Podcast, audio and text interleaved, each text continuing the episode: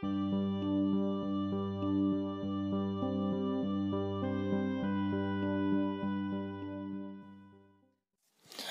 à toutes et à tous. Aujourd'hui, j'étais en train de savoir si les enfants suisses, c'est-à-dire sans différence physique visible avec leurs parents adoptifs, peuvent être mis à l'écart ou se mettre eux-mêmes à l'écart, soit dans leur famille, soit à l'école.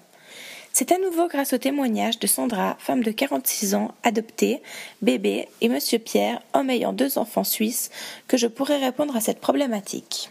Et pensez-vous que le fait d'être suisse et non d'un autre continent, c'est-à-dire d'avoir des ressemblances euh, culturelles et physiques, ça a pu faciliter votre intégration au sein de la famille ou de différents groupes? Justement, je pense que l'intégration dans les groupes était sûrement plus facile parce que quand je regarde un petit peu la vie maintenant, euh, aujourd'hui on a euh, en Suisse une, une culture multiple. Euh, dans les classes, on a, on a bientôt presque plus que plus d'enfants étrangers que de que d'enfants suisses.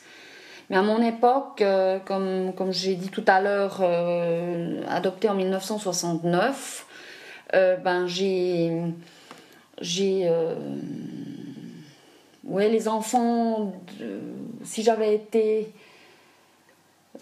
peut-être différente du point de vue physique d'un pays étranger, eh ben, ça aurait peut-être mis des difficultés. Je peux donner un, exemple aussi par rapport à ça, c'est que j'ai grandi euh, jusqu'à l'âge de 12 ans, j'ai grandi en Afrique, parce que mes parents étaient localisés là-bas. Et euh, après, je suis revenue en Suisse euh, dans la région de Zurich. J'étais absolument pas acceptée, malgré que j'étais physiquement pareille euh, que tout le monde. Mais je parlais pas bien la langue et puis du côté vestimentaire j'étais pas du tout à la mode donc on m'a on m'a chipoté on m'a même frappé donc ça n'a rien à voir avec l'adoption nous voyons donc que pour Sandra, sa ressemblance physique avec son pays, la Suisse, lui semble d'une manière avoir été un élément qui lui a facilité sa vie d'adopter. Mais par contre, son intégration à l'école n'a rien à voir avec le fait qu'elle ait été adoptée. Nous comprenons donc que c'est la différence de culture et d'habitude que cet enfant avait prise durant ses années d'enfance en Afrique qui a fait que ses camarades l'embêtaient. Dès lors, nous allons entendre le second témoignage. Vos enfants, ils sont toujours euh, presque, ils se sont sentis à l'aise euh, à la maison, à l'école, avec d'autres groupes euh. Oui, je dirais que oui, avec nous, vous voulez dire. Oui, et puis aussi à l'école, ou bien il y en avait qui leur faisaient des remarques. Euh. Non, je ne crois pas que ça, ça, ça c'était un problème à l'école. Dans ce deuxième témoignage, nous voyons bien que les enfants de Monsieur Pierre n'ont jamais eu de souci à s'intégrer quelque part car ils étaient adoptés.